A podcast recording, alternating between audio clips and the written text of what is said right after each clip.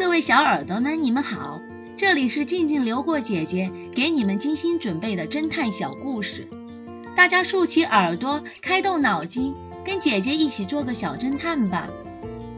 小侦探系列三百零一，毒气疑案。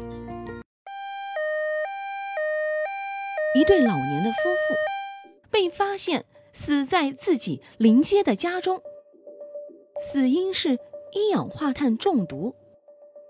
因为他们的房间不大，只在朝街处有一扇小窗户，所以用不了多少一氧化碳，就足以让他们致命。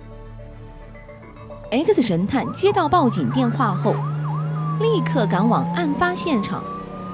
他向死者夫妇的邻居们调查，最近有什么不一样的事情吗？老年夫妇的邻居麦克说道：“昨天半夜，我曾听到汽车发动机的声音，响了好长时间。我想，可能是有邻居在修车吧。”死者的邻居杰克说道：“他们两个平时很早就起床了。”今天早上我九点钟都没有看到他们出来，我感到很奇怪，便从窗户向里面一看，我发现他们已经死了。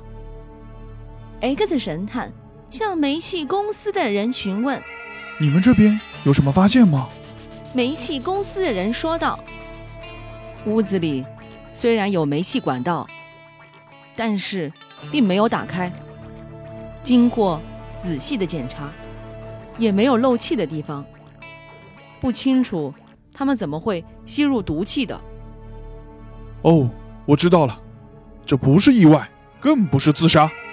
X 神探根据这些线索，很快就查明了他们是死于谋杀，凶手是用一种奇特的方法把他们杀死了。